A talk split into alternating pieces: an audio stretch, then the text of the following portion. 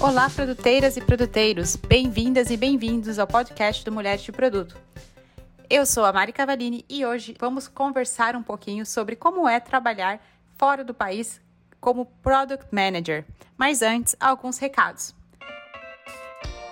O podcast é parte da comunidade Mulheres de Produto. Se quiser ficar por dentro das novidades e dos conteúdos feitos por nós, acesse mulheresdeproduto.com e siga a gente nas redes sociais. Somos Mulheres de Produto no Instagram e no LinkedIn. Se você gosta do nosso conteúdo, compartilhe esse episódio com a sua rede e espalhe a palavra do Mulheres de Produto. Não esquece de seguir a gente no seu agregador de podcasts favoritos, tá? Agora sim, bora pra pauta. Hoje o nosso podcast do Mulheres de Produto está trazendo é, algumas convidadas incríveis que estão fazendo um trabalho excepcional em empresas no exterior. Meu nome é Mariane Cavalini, eu sou gerente de produto já desde de 2018, faço parte do Mulheres de Produto como embaixadora, e hoje a gente trouxe essas convidadas para trazer uma provocação a todas as mulheres que têm o interesse de fazer um trabalho no exterior. Essas convidadas são super especiais e a gente fez um, teve um cuidado de trazer convidadas de diferentes lugares no mundo para realmente mostrar para a gente diferentes culturas, diferentes maturidades de carreira de produto fora do país, principalmente sendo mulheres. Então, eu vou convidar a todos a, a se apresentarem. Né? Eu trouxe aqui três convidadas, a Cami, a Ana e a Karen, e vou deixar um espaço para elas se apresentarem um pouquinho e contar para vocês quem elas são, como elas veem a carreira delas e também contar um pouquinho como que é ser Product Manager numa empresa no exterior. Então, meninas, é, quem quer começar? Talvez de forma alfabética, Ana? É, tô, tô, eu estava prevendo isso já. é, bom, eu sou Ana Carolina, é, tenho 39 anos, então já sou um pouquinho mais velha que a média das pessoas dessa turma, imagino. É, eu trabalho como Product Manager numa empresa americana chamada LoadSmart e hoje eu moro na Espanha, então é uma mistura meio maluca, né? Eu tenho um histórico meio diferente, porque eu sou é, não, não, tinha uma carreira muito longa, apesar da minha longa idade, né?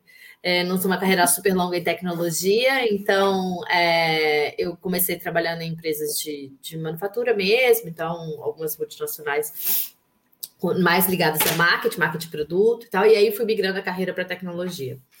Então, estou é, na Load desde 2019, é, mas tem uns aninhos de estrada aí de, de, de entre é, no mercado de tecnologia desde 2014, acho, mais ligado à tecnologia, serviços e tal. E aí, antes disso, mais product marketing em, em outras é, empresas de, já, de produto físico mesmo, né? É, acho que é isso. Bom, obrigada, Ana. Beleza. Muito obrigada. Oi, gente. Bom, eu sou a Camila. Eu hoje eu tô em Berlim, já fazem seis anos que eu tô que eu tô aqui. Eu comecei minha carreira de produto já há 12 anos. Eu sou do time da Ana, eu tenho 37 anos. e eu comecei, na verdade, assim, eu caí de paraquedas na área de produto, né? Foi muito engraçado, porque eu comecei, eu fiz, estudei publicidade e propaganda, eu comecei como designer, aí fui para web designer, aí eu quis trabalhar com marketing. Adoro comecei a trabalhar com é, paid marketing, performance marketing. Aí eu fui morar na Espanha, fiz meu mestrado em gestão, direção, focado em marketing. Aí eu voltei para o Brasil. Aí eu comecei a trabalhar com marketing e falei assim, mas não é isso. Não, não, não tô, não tô, né? E aí eu, come... aí eu comecei a procurar outras coisas. Eu realmente não sabia o que eu queria da vida. Comecei a procurar, tipo, vagas no LinkedIn. E aí eu vi uma vaga de Product Manager. E eu comecei a ver pela job description. Ah, posso fazer, sei, consigo, não sei, mas eu me viro, tá, não sei o quê. Me candidatei para a vaga e aí eu entrei. E aí eu comecei a trabalhar já na Rocket Internet no Brasil. Fiquei lá quase quatro anos. Eu trabalhei no começo em várias ventures. Aí depois eu fiquei focada em uma, fiquei na Canui. E, e aí de lá eu fui para fui para Vetex, saí da Vetex, voltei para Rocket de novo. Da Rocket do Brasil eu vim para Rocket da Alemanha. E aí eu passei aqui também por uma por uma venture, saí, voltei para Vetex, a Vetex estava expandindo aqui na, na Europa. Fiquei mais um tempo na Vetex e hoje eu tô como VP de produto na Lendis, que é uma empresa bem alemã e a gente está começando a trabalhar a nossa internacionalização. Então assim, é uma carreira bem tumultuada, tipo, digamos que foi passando por várias áreas, mas acho que também eu vejo isso como foi importante, tipo, que hoje é só a pessoa que eu sou porque eu passei por, por tudo isso. Ai, amigo. Tô adorando esse encontro já. Muito bom, né? Muito legal. Obrigada, Cami. Seja bem-vinda. E agora, a vez da Karim. É, bom, eu tô, eu tô me sentindo meio peixinho aqui com tanta gente grande, mas tô adorando. Obrigada por terem me convidado, já, já tô amando também. Bom, me apresentar, meu nome é Karen, né? É, eu, no momento, eu sou PM na Didi, que é a dona da 99 no Brasil, como a maioria das pessoas conhece. Uh, só que eu moro na China.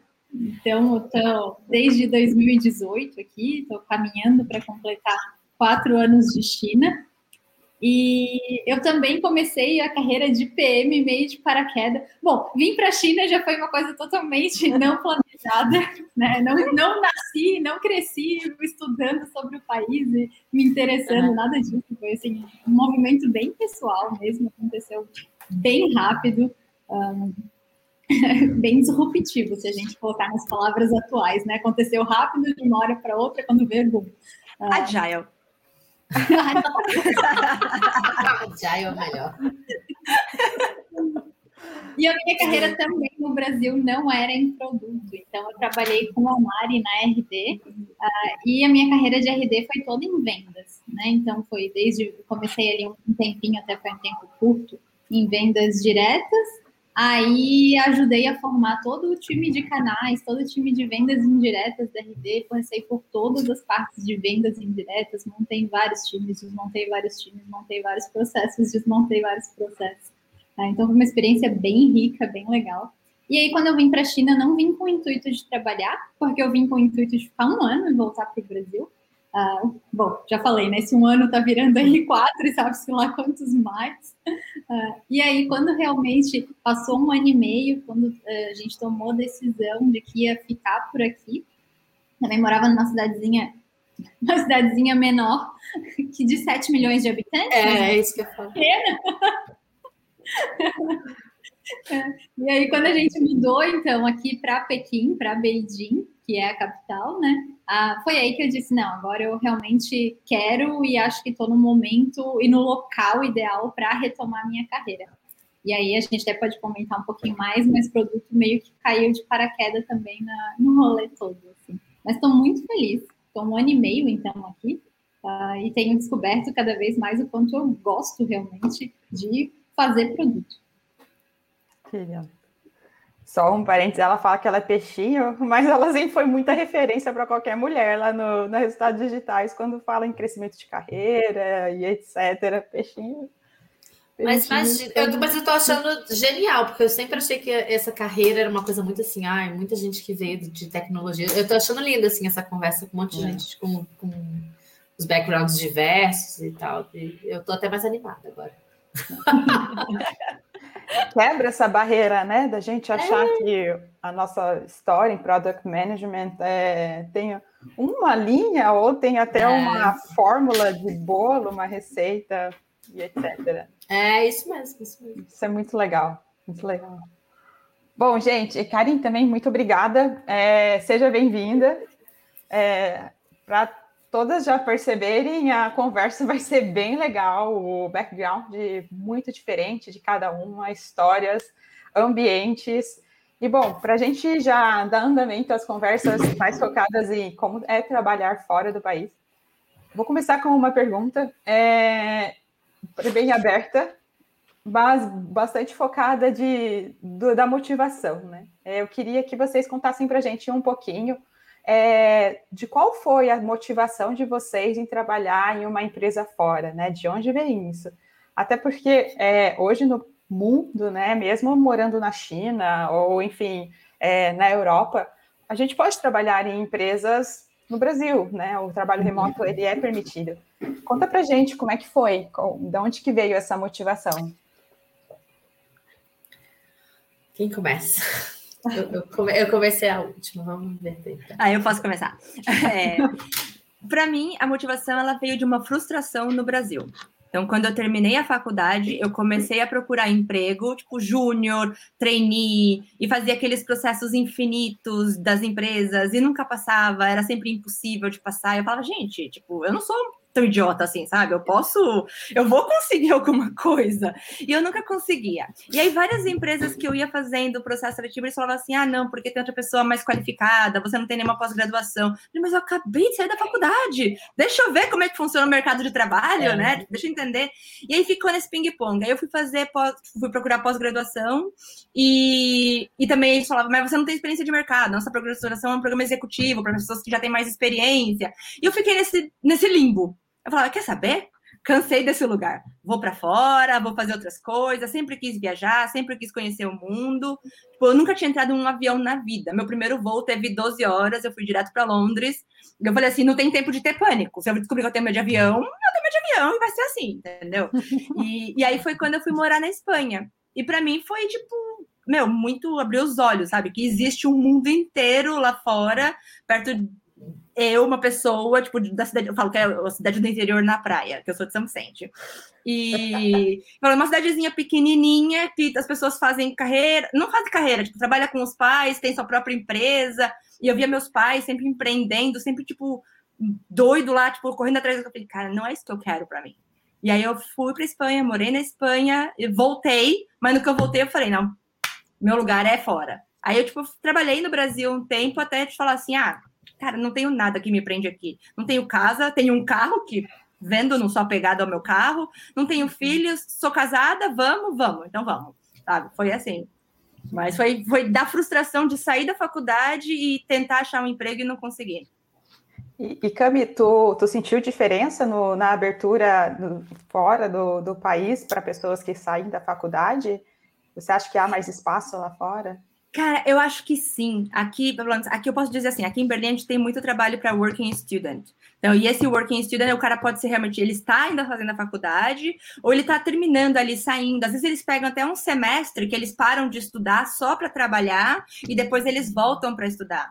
Na Espanha, eu fui fazer o, o, meu mestrado e lá mesmo eu já consegui trabalhar. Então, eu trabalhava part-time de manhã e estudava à noite. E as faculdades, elas te incentivam isso, eles têm contrato uhum. direto. Não que no Brasil não tenha, tipo, eu fiz estágio quando eu estava na faculdade, mas assim, é muito mais difícil. Você tem que correr atrás de muita coisa. E na faculdade lá tinha um mural de empresas que tinham parcerias com a faculdade, você só tipo, se candidatava, a faculdade te dava todo o apoio. E tanto que eu fiquei um ano na empresa que eu trabalhei na Espanha, enquanto eu estava estudando, eu estava trabalhando, sabe? Tipo, uhum. então, assim, eu consegui emprego no momento que eu falei. Eu cheguei na Espanha em outubro, falei, vou passar as festas de fim de ano, me adaptar, porque eu também fui daquela pessoa assim, todo mundo, ah, você fala espanhol? Não, não falo. Mas espanhol é fácil, eu vou aprender, entendeu? E aí eu fui sem falar espanhol. aí, tipo, não, tem que aprender, tem que entender. Aí quando eu me localizei em janeiro, eu falei assim, ah, então agora eu vou começar emprego. E em uma semana eu tava trabalhando. Pô, muito massa. Bem rápido, né? Uhum, Foi muito rápido. Aqui no Brasil você pega, é, eu passei por esse, todo esse processo recentemente, né? Tipo, uns dois anos atrás, então é muito devagar e depende muito de você. Se você não correr atrás, se você não ficar ali olhando o site. No meu não tinha nem moral de trabalho, assim, é você por si só e às vezes indicação de professor. Então, Nossa. era assim, vai por tua conta, mas vai. E aí foi bem difícil para mim. Eu consegui só trabalho com indicação de professor, né? Então, eu consegui meu primeiro estágio por causa de indicação de professor, aí depois daquele estágio, eu consegui o um trabalho por causa do meu chefe, e aí vai indo. É o contato que você tem com as pessoas. Imagina uma pessoa que não tem contato com ninguém e quer um trabalho. Fica muito difícil. Você fez faculdade de quê, Vanessa? Ciência da computação. Ah, nossa, e ainda assim? Aquecido o mercado pra caramba. E ainda... Tipo, as pessoas estão pescando na rua, sei lá, pelo amor de Deus. Os RH estão gravando vídeo no TikTok para conseguir contratar dev, não consegue, gente. É, mas eu odiava essa parte de dev, então ficava um pouco mais difícil. Né? Ah, é, aí, de fato, já restringe um pouco. Eu estava tentando sair de dev, eu não quero emprego para dev. Acho legal comentar uma, uma particularidade aqui que vai bem contra o que a Camila acabou de dizer, que é o cenário da China para recém-formados, uh, que é tão difícil quanto do Brasil. E é, isso eu achei bem, bem impressionante, assim, as empresas, uh, por exemplo, da empresa, exemplo da Didi agora, eu trabalho para Didi Food, né, que é 99 Food no Brasil. Um, aqui as vagas, tem muita vaga em aberto de dev, muita vaga de PM, mas todas exigem bastante tempo já de de experiência. E a maioria das vagas que eu vejo exigem bastante tempo de experiência. E é engraçado que, assim, existem programas de estágio, o estágio aqui é diferente. Geralmente a pessoa vem faz um estágio por seis meses, trabalhando oito horas por dia. Uh, às vezes, ok, não precisa vir todos os cinco dias da semana, mas precisa vir no mínimo três. Então, a, as grades dos cursos já se adequam a isso, né? Então, por exemplo, a pessoa está fazendo só o TCC e aí consegue casar e tal. E existe também o recrutamento uh, ah, para quem está se graduando, né, dentro das faculdades. Mas fora esses dois tipos de programa, é muito difícil para quem está se formando conseguir é, entrar na empresa. E tem o problema também de que aqui não é permitido o part-time job enquanto você está estudando. Principalmente se você for estrangeiro, né? Porque você precisa do visto, o seu visto ele é para uma coisa só.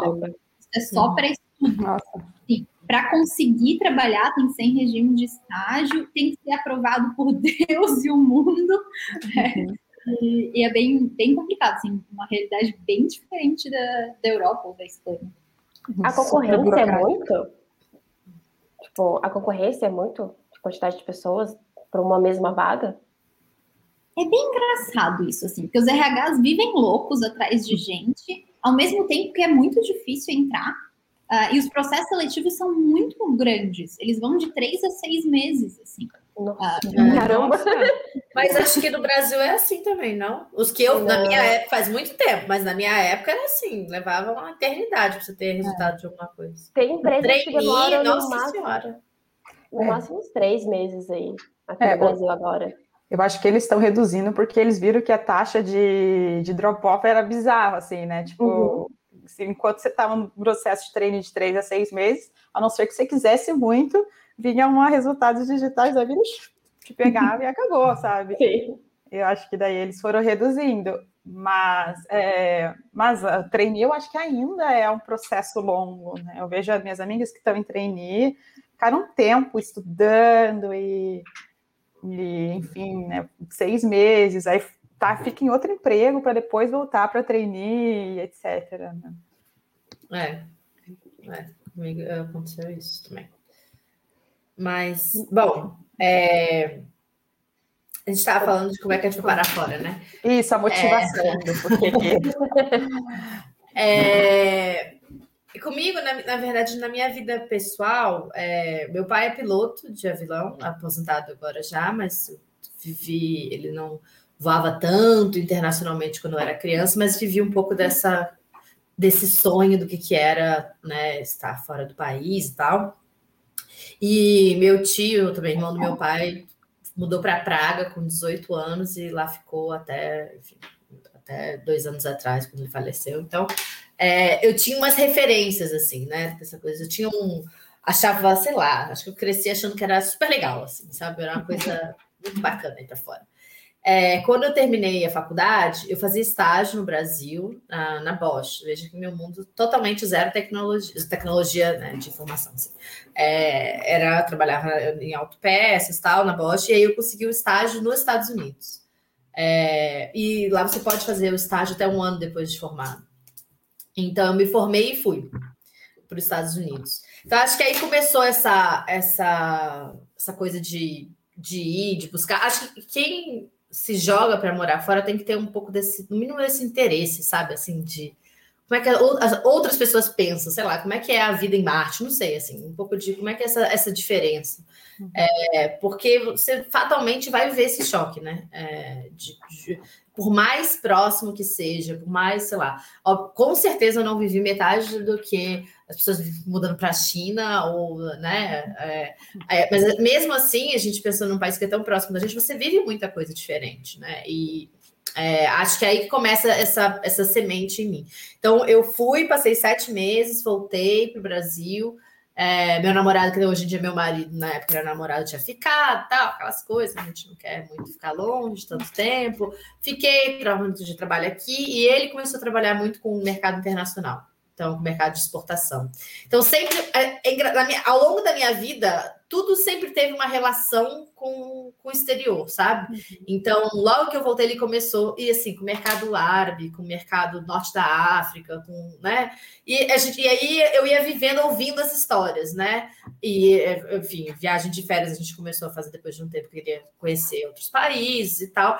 E aí eu voltei, tava um pouco na boa, não, quero ficar no Brasil. E deu um tempo que eu fui passando, eu fui voltando a ficar com a, uma, com uma coisa de que, tipo, cara, acho que eu tô aberta. Acho que. A pulga, né? Do é, é, é, e você sabe, e uma coisa que eu acho que acontece quando você vai morar fora, não sei se vocês têm essa, essa percepção. É que você começa a perceber que você não pertence a lugar nenhum. Você tem essa sensação de não pertencimento permanente um negócio maluco, porque você vai para o Brasil, você sente que você não, sei lá, não é, não é, você não pertence mais ali, mas você também não pertence aonde você mora, entendeu? Essa, essa, eu, eu pelo menos para mim é muito forte isso. Assim, quando eu voltei para o Brasil, eu fiquei bastante tempo, né? Eu voltei em 2007, fiquei até ano passado. Mas é, eu, eu, passei um tempo com, com, um olhar de estrangeiro, eu acho, assim, de olhar as coisas e falava assim: como é que eu explicaria isso para os meus amigos nos Estados Unidos? Como é que eu contaria sobre isso daqui? Como é que parece que você põe uma lente nova, assim, e é muito difícil voltar atrás, sabe? É, então, a forma como você começa a encarar certas coisas, como você começa a olhar certas coisas, é, é um vírus mesmo, é uma, sei lá, um negócio que entra em você, assim. E uhum. acho que tem gente que volta bem, se acostuma. Eu fiquei bem por um tempo e, e acho que deu um tempo, é, a vida como um todo começou a, a puxar a gente para fora de novo. Então, é, meu marido trabalhava numa empresa no Brasil que, é, que ele trabalhava com exportação, então ele viajava muito. É, e depois, e aí é, depois começou a trabalhar efetivamente. Então ele terminou esse trabalho, foi para um trabalho no Egito. Então passava uns meses lá, voltava para casa. A gente começou com essa maluquice, né? É, a gente passava os meses no Egito, voltava para o Brasil, ponte aérea, Cairo, São Paulo. É, e depois agora aqui mais recentemente na Itália. E aí, é, quando veio para a Itália, ele começou a falar, tô sentindo a, a experiência no Egito eu tinha falado um pouco disso de, olha, é, tem coisa que a gente precisa estar um pouco mais perto, sabe? Especialmente em, em cargo de liderança mais alta, liderança mais sênior, fica muito difícil viver a base de vai, passa duas semanas, volta e tal. Então é, é legal estar mais próximo. E aí, é, enfim, eu também tenho um mestrado que eu estou terminando agora, é, que eu fiz no Brasil mesmo, e que tinha uma oportunidade de intercâmbio. A gente conciliou as coisas, viemos, ele para ele estar mais perto. Teve uma pequena pandemia no meio, que deu uma conturbada em como as coisas aconteceram, mas basicamente era essa a ideia, né? Ele poder estar mais próximo aqui. É, é, tipo, sei lá, voo daqui para Sardenha né, de uma hora, é rapidinho, 20 euros você paga um voo e acabou. Ele, como ele trabalha muito com vendas, também poder ir visitar outros clientes, estar tá numa parte mais é, central, mais perto. E eu, de outro lado, ia fazer um curso no IE de intercâmbio, não um curso, né? Aproveitar a oportunidade para fazer o intercâmbio com o IE aqui em Madrid. É, e aí foi isso, a, a, pandemia virou tudo de cabeça para baixo. Eu fiz curso de madrugada no Brasil, fiz coisas bem loucas, mas a gente decidiu que ainda fazia sentido vir. E viemos com filho, marido. Então, assim, primeiro eu fui estagiária sozinha. É, e aí agora eu vim eu, marido, dois filhos, é, não tinha animais de estimação, mas se tivesse, teria vindo todo mundo junto no meio da pandemia. Acho que é isso. Muito bem, muito legal. Eu, quando eu fiz dois anos, só completando dois anos de China, um alemão me falou isso. Ele disse: Olha, tá conversando, encontra expatriado, a gente chama todo mundo expatriado, né? Mas encontra expatriado, a pergunta é quanto tempo você está aqui até quando você vai ficar. E aí, nesse papo, falou: não, a gente está fechando dois anos, ah, quanto tempo vai ficar bom? A gente não sabe ainda. Ele falou: olha, então tem uma coisa para avisar para vocês. E não sei por que aquilo me marcou muito forte, assim. E é bem o que a Ana falou agora, assim tem uma coisa para falar para vocês. O limite de vocês são cinco anos. Deu? Ah, tá, né? Por quê? Porque assim, ó, depois de cinco anos, você não tem mais casa. Nenhum país mais é a sua casa. Você não pertence mais a lugar nenhum. Porque quando você volta depois de cinco anos, não importa, o seu melhor amigo viveu cinco anos, coisas muito importantes. Esses cinco anos geralmente é nesse período, né, dos é. uh, e poucos, assim, que são coisas muito importantes, muitos acontecimentos marcantes, você uhum. perdeu. Então, não estou dizendo que ele vai deixar de ser seu amigo, mas você perdeu esses acontecimentos, né? Uh, é. E ao mesmo tempo, você estava você está num lugar que você não criou raiz. Né? A maioria dos seus amigos também é expatriado, então eles vão e voltam assim. Você tem amigos por, por semestres, né? E isso me marcou muito. Eu tenho, assim, não cheguei nos cinco ainda, mas eu tô vendo acontecer. Parece que ele pegou a bola de cristal, assim, me mostrando, sabe? É, eu, eu ressonou muito com o que a Ana falou ali também. É. Acho que eu sou meio precoce, então, que eu passei um pouquinho mais cedo. Mas, mas, mas, essas relações com os amigos, eu imagino que sejam mais, mais sei lá, mais complexas mesmo. Uhum. Nem tem uma história tão legal assim como a delas para contar, não. É, eu vim, eu vim para a China, eu tinha também um relacionamento de muitos anos. De, acho que a gente já tinha 10 anos de namoro, uma coisa assim. E a gente já estava quatro anos na ponte Joinville-Floripa todo final de semana, os dois de saco cheio, ninguém aguentava mais. E uh, ah, para o mercado dele, Floripa não, simplesmente não existe, é indústria. Uh, e e para Joinville não era exatamente o que eu queria da minha vida naquele momento. E a gente estava nesse impasse muito doido. E, e um dia ele veio e me falou assim: Ah, meu chefe comentou de quem sabe uh, eu ir para outro país. E aí é, é, uma empresa que na época tinha planta no México, uh, na Eslováquia e no Brasil e na China. E eu pensei, nossa, cidade do México, maravilha. Eu fiz intercâmbio na Espanha, eu falo espanhol. Aí, daí um belo dia, uh, ele conta uma, uma mentirinha, assim, daquelas que pensa, nossa, ele tá mentindo para mim, mas tá mentindo para vir, para vir me ver, então ele que minta o que ele quiser. Aí chegou numa quarta-feira, a gente foi jantar, tipo, hello, assim, como assim, a gente mora em cidades diferentes. E aí, e aí ele falou: ah, surgiu a oportunidade para a China, se vamos, vamos, tem que casar, tem que ir, a gente tem que falar em três meses. que bacana! É muito legal. Estamos cansados da ponte aérea Joinville e Floripa. Vamos para a China, claro. É, exatamente. Vamos para a que tem. É uma solução mais fácil, né? É. é. Mas aí foi isso. Eu vim para cá realmente com a ideia de que a gente ia ficar um ano. Esse um ano virou um ano e meio. Depois que esse um ano e meio passou a indefinido, uh, aí foi quando eu realmente quis voltar para o mercado. Eu brinco bastante que o sabático ele é uma ideia muito legal, mas ele foi muito sofrido para mim. Né? Esse um ano que eu passei sem trabalhar foi muito difícil emocionalmente. Eu não passei 100% sem trabalhar, porque eu nem consegui né? Então, fiz várias coisas nesse, nesse meio tempo. Estudei tudo que eu queria também, vim para cá, fiz uma faculdade, é, estudei chinês, né? Continuo estudando, uh, mas fiz uma faculdade com um curso que eu queria, que era de business Chinese, tudo mais. Mas tudo isso ainda ficava muito nervosa com a questão, poxa, larguei tudo, vim para um lugar, como é que vai ficar a minha carreira, né? E aí, quando a gente veio então para Beijing, uh, eu vim a oportunidade de começar de novo, ou de continuar, na verdade. A minha ideia era de continuar, não era de começar de novo. Uh, mas aí apareceu, então, a, a vaga de produto, uma vaga para trabalhar com um produto que também tem no Brasil, que foi, para mim, foi perfeito, foi um casamento maravilhoso, assim. Uh, e aí cheguei aqui. Então, eu não tinha, assim, desde sempre um desejo ou um planejamento de trabalhar fora. Uh, eu fiz um intercâmbio durante a faculdade de um ano na Espanha. Eu sou apaixonada pela Espanha completamente.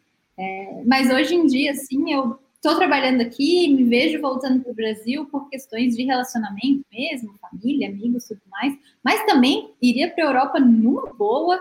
É, só não dá para viver assim a vida inteira aqui na China. Acho que eu não consigo. Já decidiu o limite. A vida inteira não.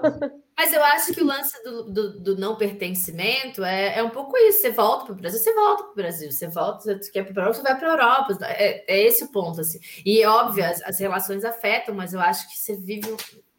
Eu, pelo menos, vivo um negócio de não me sentir em casa. Essa coisa de tipo, não é não me sentir em casa, é tipo. Não é. As coisas não são óbvias mais, entendeu? Não são dadas mais, assim. Elas são. É, é né, nada é factual. Você parece que você revê e olha tudo que você viveu a vida inteira e a infância inteira, nada mais é tão aceitável de cara, entendeu? Tá, sei lá, você, é, eu, eu tenho a impressão que é isso, que eu adquiri olhos de estrangeiro em todos os países, então eu não sei aonde é que eu não tenho, entendeu? E aí é isso, voltar para o Brasil é super possível, é super, é, é, é super planejável, inclusive. É, o que está soando para mim é como se fosse é um país como qualquer outro. É, então. Porém, com raízes, né? Raízes então, você tem a família, você tem essa ligação que é forte. Mas a, a questão é, a questão da cultura, você tá, continua vivendo algum, em algum grau um choque, entendeu? É, uhum. esse, esse, é o ponto. É, eu acho que é isso que, pelo menos comigo, acontece. Que eu, de, pelo menos depois que eu fui para os Estados Unidos, quando eu voltei, eu passei acho que uns dois anos com essa sensação de que, tipo, que isso? Por que isso, gente? Por que a gente faz isso, sabe? Por que a gente vive para fazer isso? Ai, por que joga lixo no chão? Porque, sei lá, se acontece. Tem coisas que você não. Para mim, não pareciam mais óbvias ou aceitáveis de cara, é. Entendeu? Às vezes você fica tão, tão acostumada com a cultura dos outros lugares, tipo, da organização. Tipo, eu imagino que a China deve ser um lugar, assim, extremamente organizado, limpo. Mas aqui na Alemanha também, sabe? Você tem que esperar o semáforo verde para você atravessar. Pode não vir carro no raio de 3 quilômetros, mas o povo tá ali esperando quietinho na calçada, o semáforo fica verde para você atravessar. E eu aprendi isso. E assim, quando eu atravessava no vermelho, as pessoas me olhavam, me xingavam, falavam assim, cara, você é louca, né? Tipo.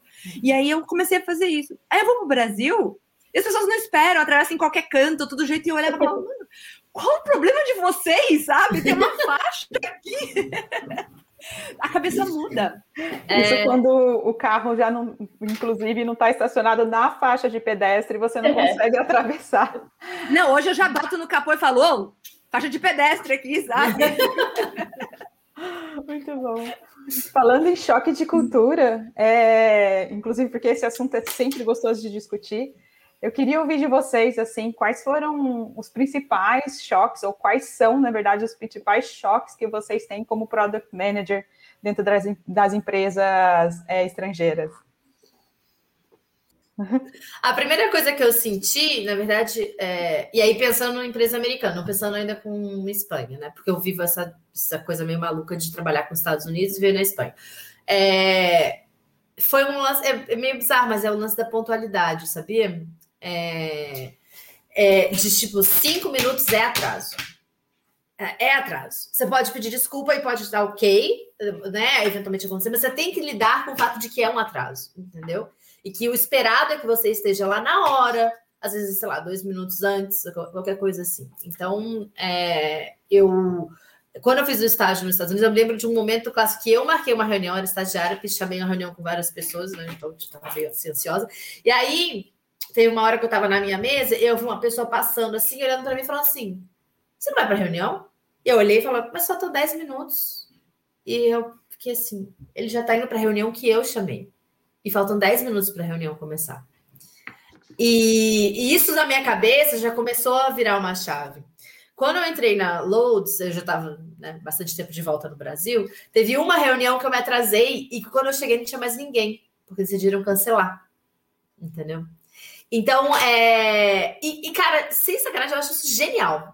Eu acho isso. Eu acho isso. Não, eu acho, porque eu acho isso respeitoso com as pessoas que estão. Então, se você não vai conseguir chegar no horário, o que é esperado de você, é o que você manda uma mensagem e fala assim: estou atrasado. Estou com algum problema e estou atrasado. Essa relação, e, e, e é, ao longo desse tempo da minha carreira, eu passei por empresas de origem estrangeira e de origem nacional, mesmo dentro do Brasil.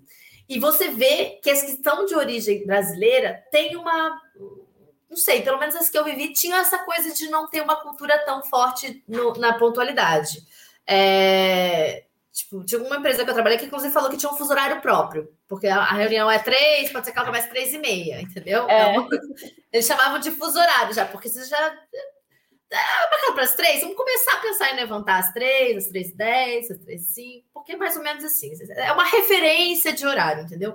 E, cara, isso, conforme você vai começando a encher sua agenda de reunião, pô, é, é muito chato, né? Assim, uma encavala com a outra, você perde uma porque a outra começou atrasada, terminou atrasada.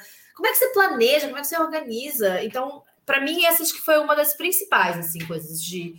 O que eu senti foi pontualidade e uma coisa que eu gosto também, que é a objetividade. Acho que ela tem um, um, contraponto, mas eu acho que o lance de você ter assim, ó, essa reunião, eu vou falar disso, eu quero saber disso. Vamos discutir isso daqui. E conseguir marcar reuniões de meia hora. Nossa, que hoje em dia faz parte do meu. É, então, que hoje em dia faz parte da minha vida e não, e não fazia antes. Impossível uma coisa. Meia hora, em 15 minutos eu, eu passei conversando. Aí, é, quer dizer, até eu chegar no assunto, eu preciso de uma hora, entendeu? Então, é, tem, acho que tem os contrapontos disso, tem que tomar cuidado. Mas essa coisa da objetividade, tipo, esse horário para falar disso, até dar uma conversadinha e tal, mas assim, ó, cinco minutos acabou, vamos embora, que pá, pá, pá, pá, é isso que eu tenho que resolver, é isso que eu tenho que tratar e acabou. O seu dia ganha, né, outras, é, acho que ganha outro ritmo, assim. E até porque, porque é isso, né? A gente precisa, de, precisa fazer muita reunião. E, no, e num cargo de PM, você tem que falar com muita gente, uhum. né? Então você tem, você tem o squad, você tem o tech lead, às vezes com os devs, as, as interações que você tem direto com o squad inteiro. Tem, tem, o, é, então, é, tem os desenvolvedores, tem design, tem as outras áreas, tem vendas, tem marketing, tem é, tem o, o, presidente da empresa, tem o, o planeta inteiro para conversar quando você quer pensar no produto. E, e, e se você é, é, não consegue ganhar um pouco de tempo, você vai viver de reunião e não vai ter a hora que você consegue sentar para fazer as coisas que você só você pode fazer de trabalhar, de especificar ou de fazer pesquisa, enfim, e tudo isso. Então, é, para mim, essas duas questões, na verdade, me ajudaram muito. Eu senti que meu dia mudou, assim, sabe? É, a, a, objetividade e tal. E especialmente porque eu comecei isso depois de ser mãe, então, então para mim foi maravilhoso, porque eu já tinha uma restrição de horário mais complexa, né? Do tipo, cara, eu, eu tenho que ser mais eficiente no trabalho, porque estender meia hora, estender uma hora é sempre mais difícil, né? Exige mais planejamento, exige mais articulação das, das questões pessoais.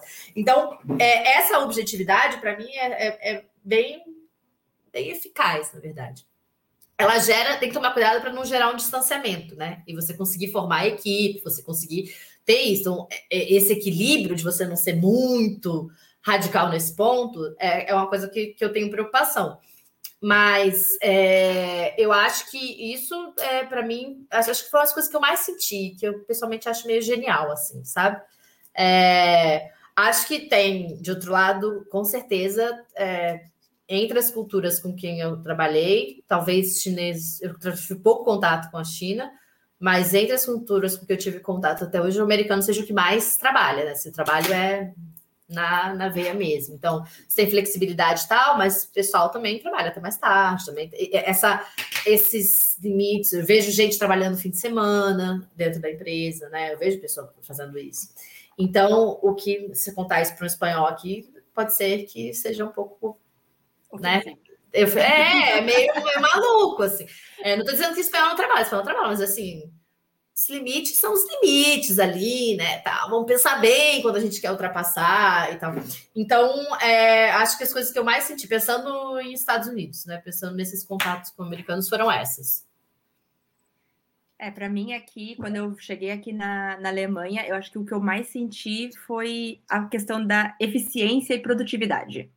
Você vem do Brasil, tipo, você vai, você chega, primeiro que você já chega às 9 e meia, 10, 10 e meia da manhã, você chega nesse horário e você sai ali 7, 8 horas da noite. Às vezes, quando eu saía do trabalho às 6, o pessoal já falava assim, aí, fazendo meio período, tá desmotivada, saindo mais cedo? Não, só tô saindo às 6, gente, né? Tipo, qual é?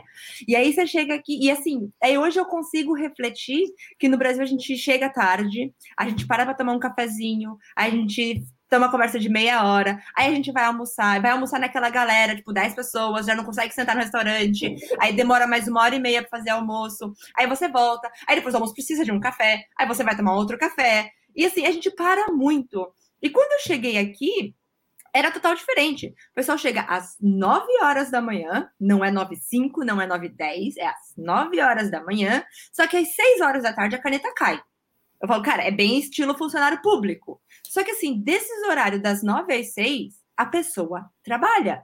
Sabe, tipo, eu falava assim, a ah, gente, vamos tomar um café? Ah, vamos. Então a gente ia até a cozinha conversando, pegava o café, voltava e sentava. Aí eu olhava assim e falei, mas e o papo furado que a gente batia na cozinha, né? Cadê isso?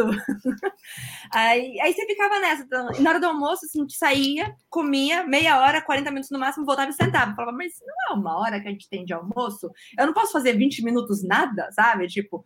E aí, assim, foi quando eu aprendi que, tipo, ah, tem vezes que eu preciso realmente de 20 minutos para fazer nada. Mas aí eu pego, eu saio, dou uma volta no quarteirão, volto, sento e continuo. Então, a produtividade, a eficiência, você trabalha muito mais entre as 9 e 6 e você sai às 6, ninguém te culpa, todo mundo te dá tchau, você fez o seu horário, você fez até mais do que você precisava e você vai curtir sua vida, sabe? Então, o alemão, ele tem essa coisa da, da vida pessoal, sabe? Do balanço, do, do, do equilíbrio entre trabalho e, e, e, vida pessoal, você fala assim, cara, isso é sensacional. Isso é o que eu vim buscando. Quando eu vim, eu falei, eu quero morar perto do trabalho, porque eu não quero mais fazer uma hora e meia de commuting. Eu quero, tipo, em 15 minutos estar no escritório, sabe? Tipo, então, é, é, falei, vim, vim querendo qualidade de vida. E aqui eu encontrei isso. Então, assim, foi o primeiro grande choque. Foi essa parte do o cafezinho é conversando o trabalho, mas você senta com seu café e tá tudo certo.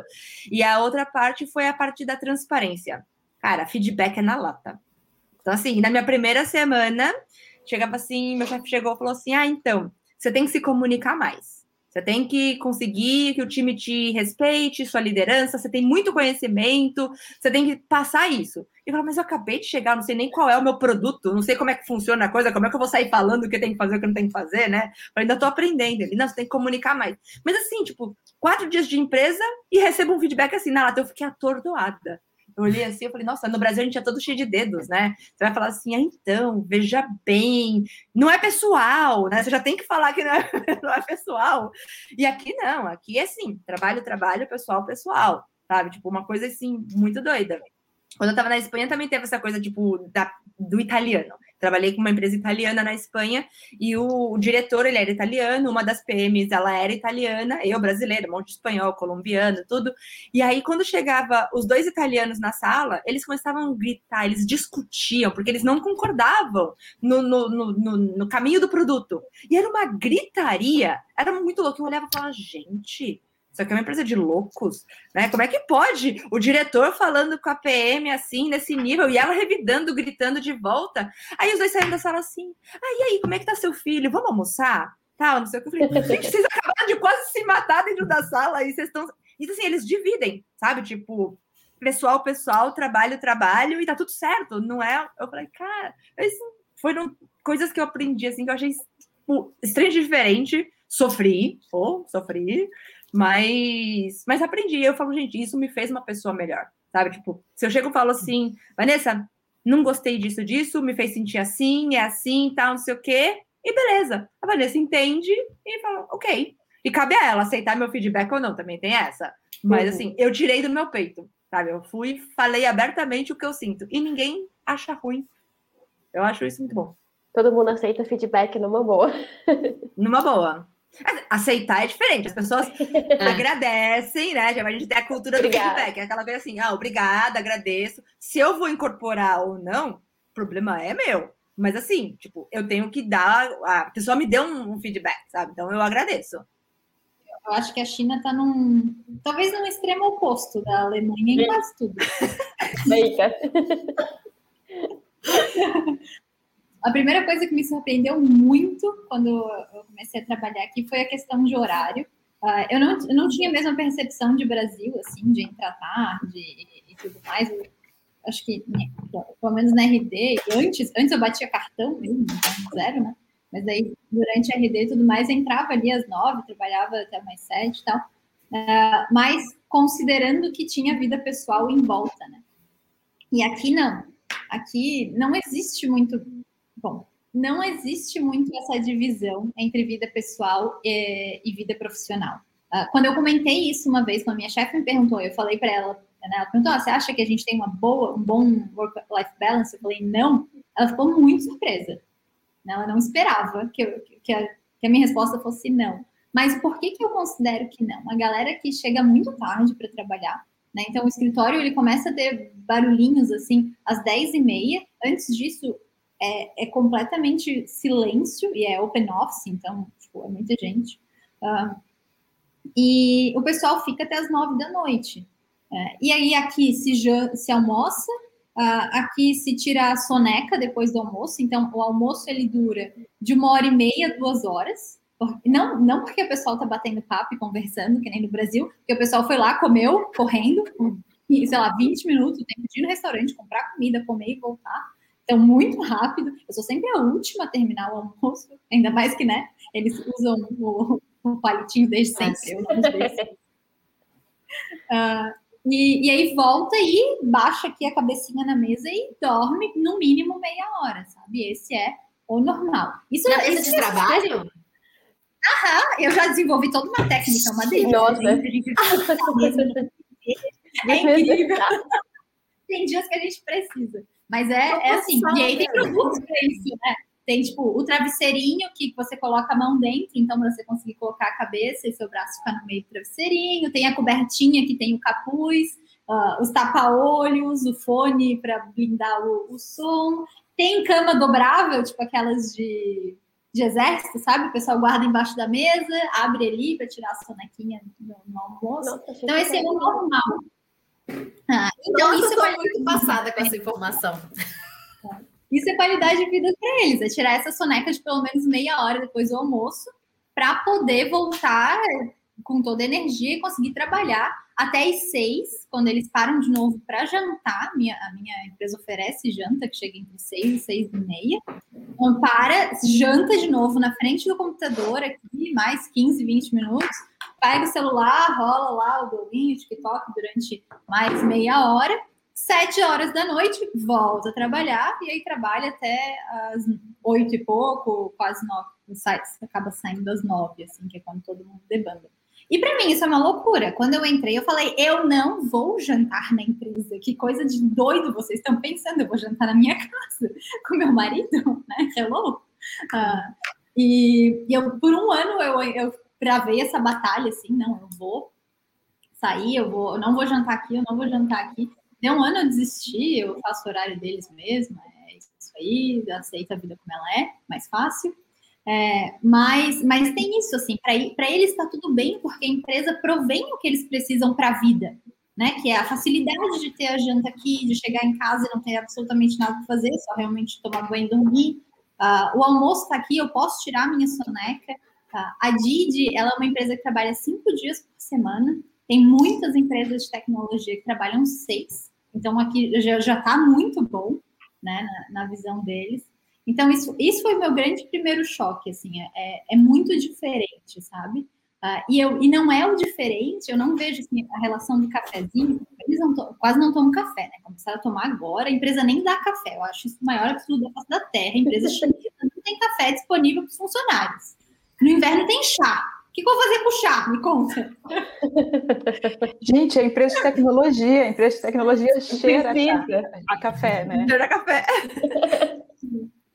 Mas é, esse foi o meu grande choque ainda é, ainda é difícil, assim, hoje eu tô mais, tipo, ok, é, é isso aí, não tem muito o que eu faço. Tem um adicional que eu moro muito longe do meu trabalho, eu levo uma hora para ir, uma hora para chegar, então, tipo, acabou. A minha vida é de segunda a sexta, vir para o trabalho, voltar para voltar casa e, e, e zero, assim. E aí também aceitar isso me traz um lugar de paz na minha cabeça e ok, sabe? Vou parar de, de brigar, assim. Mas não é normal. Tá longe de ser normal. Então, eu aceitei, mas tá longe de ser normal na minha cabeça. Né?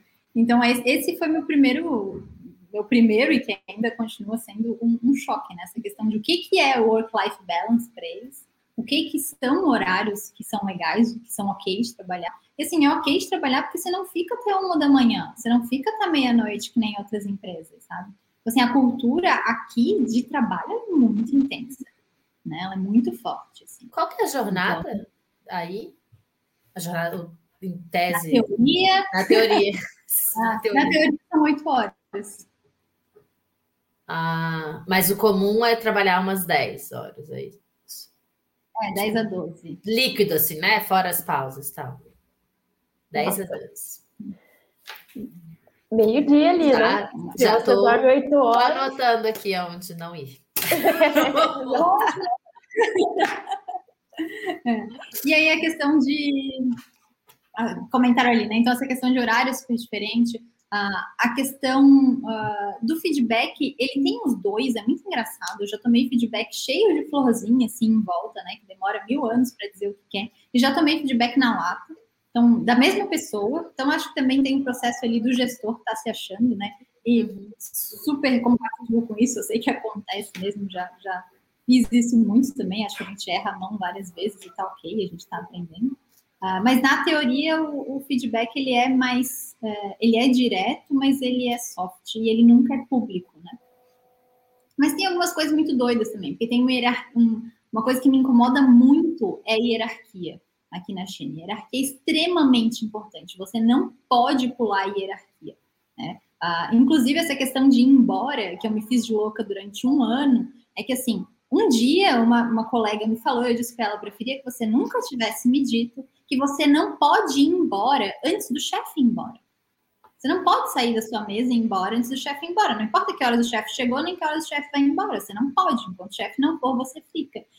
E aí eu falei, ah, não, pode ser, né? Coisa da cabeça dela. Comentei com meu marido, que é o chefe. Falei, ah, ela me falou isso. Ele, eu bem que notei que se eu fico, ninguém vai embora. E eu mando eles embora e eles continuam lá. Falei, ah, então começa a testar e ir embora. E foi o que resolveu mesmo. A galera só vai embora quando o chefe vai. Uh, essa aí eu ainda não me enquadrei, mas eu fiquei com um sentimento, né? Assim, tipo, ah, tô indo embora. Ah, saco, tipo. Geralmente os chefes me põem para sentar do lado, porque. Ah, eu não comentei, né? Eu sou a única estrangeira aqui. Esqueci desse detalhe aqui. Eu sou a única estrangeira na minha empresa, no meu office aqui. A gente tem mais ou menos umas 300, 400 pessoas que só tem a Karen estrangeira. Então. E eu tenho uma ah, pergunta para você: quantas líderes mulheres tem nessa hierarquia? Porque eu sei que a China é muito hierárquica. Mas tem mulheres na liderança? Tem, muitas.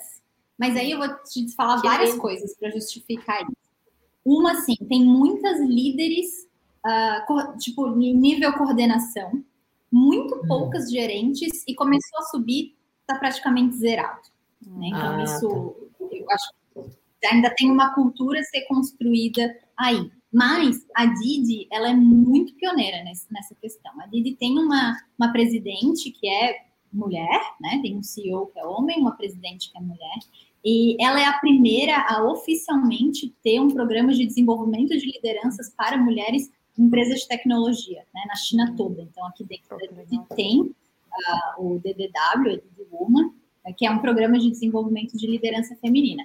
Uh, eu não participo, é toda em chinês e tal, uh, mas é muito legal de ver que daí os, vários tópicos ficam gravados para quem quiser assistir. E os tópicos são sempre os mesmos, sabe? Não, eu acho que não, o problema é da mulher mesmo, não é da cultura. Então, como superar a síndrome do impostor, né? Como conciliar carreira e maternidade. Então, assim, os mesmos tópicos, assim. Mas acho que eu estou numa, numa, empresa muito privilegiada nesse sentido, assim. Eu não, não em ter muitas líderes mulheres e ter muita PM mulher. Eu acho que a gente chegou num ponto agora de empresa, quando eu entrei, não. Mas eu acho que a gente chegou num ponto de empresa que se a gente não é maioria PM serem mulheres, a gente está pelo menos no 50-50. Mas eu acho que já passou, assim. Então, esse ponto é bem legal. Legal. Eu queria até aproveitar essa deixa de que a Karen explicou como é que está o ambiente para mulheres dentro da Didi e queria saber da Cami e da Ana também, como é que vocês veem, inclusive progressão de carreira, como é que tá para as mulheres, é, enfim, na visão de vocês? Cara, eu acho que sim. Aqui é, é bem aberto, né? Tanto que é uma, um assunto que a gente leva, tipo, na, na reunião de management toda, toda semana não, mas pelo menos uma vez por mês, porque eu, na, nós somos em 10 uh, managers aí, uh, C-level, e só tem duas mulheres, eu e mais uma. Né? E aí, tipo, o, a gente tem o Ask Me Anything uma vez por mês, que o, os funcionários eles podem é, perguntar para os founders. E eles perguntam, né? Tipo, se tem planos para trazer mulheres para esses cargos de liderança, tipo, é, fazer um, um, um nurturing da, das pessoas que já existem na empresa e trazer elas para cima, né? E é isso que a gente está fazendo hoje. A gente não está meio que procurando gente de fora, mas hoje eu sou, eu sou mentor de uma, uma, uma moça de, de, um outro departamento, ela não tem nada a ver com o meu line management, e ela me traz os problemas que ela tem. Então, assim, uma vez a cada duas, três semanas, a gente senta uma hora, uma hora e meia, a gente conversa. Às vezes, síndrome do impostor, às vezes, de como ela superar é, coisas que outros. Que, que, teve um caso, foi muito engraçado, que o manager dela perguntou para um estagiário se o trabalho dela estava bom. Cara, ela tem quatro anos de experiência, vai perguntar para o estagiário, sabe? Tipo, ela ficou louca, quis subir pelas paredes. Então, assim, aí eu falo, acontece, e você tem que se impor. Então, assim, a gente está criando toda essa cultura, nosso RH é composto por mulheres, então, assim, a empresa como um todo, ela não está no 50-50 de em mulheres, mas a gente está chegando lá, e eu, eu vou abrir agora vagas para PM, para designers, para pesquisadores no meu, no meu time para esse ano e para o próximo, então eu tenho ali umas 15 vagas para até o final do ano que vem. E eu prezo por uma equipe equilibrada. Hoje eu tenho uma equipe equilibrada, eu tenho 3 e 3. E, e aí, assim, eu eu, eu, eu tô disposta a pegar uma pessoa tá, um pouquinho menos qualificada, mas por ser mulher e tipo, dar todo o apoio que essa pessoa tem para ter uma equipe equilibrada do que só trazer gente de mercado e acaba indo pro, pro lado antigo da coisa. Então, assim, eu acho que é uma coisa de mentalidade. É um assunto que está em alta, que está na pauta, e uhum. as empresas estão tentando fazer isso. Não digo que são todas, cara, tem muitas empresas, a gente tá aqui tem muita empresa automobilística e é, é, muito mais homens naturalmente, engenheiros e afins. Mas assim, enquanto você está em tecnologia, isso tá, tá mudando. Né? Então, que nossos, a gente trabalha com aluguel de mobiliário e equipamentos. A gente tem category manager que é mulher, tem category manager que é homem, eles estão todos no, no mesmo nível.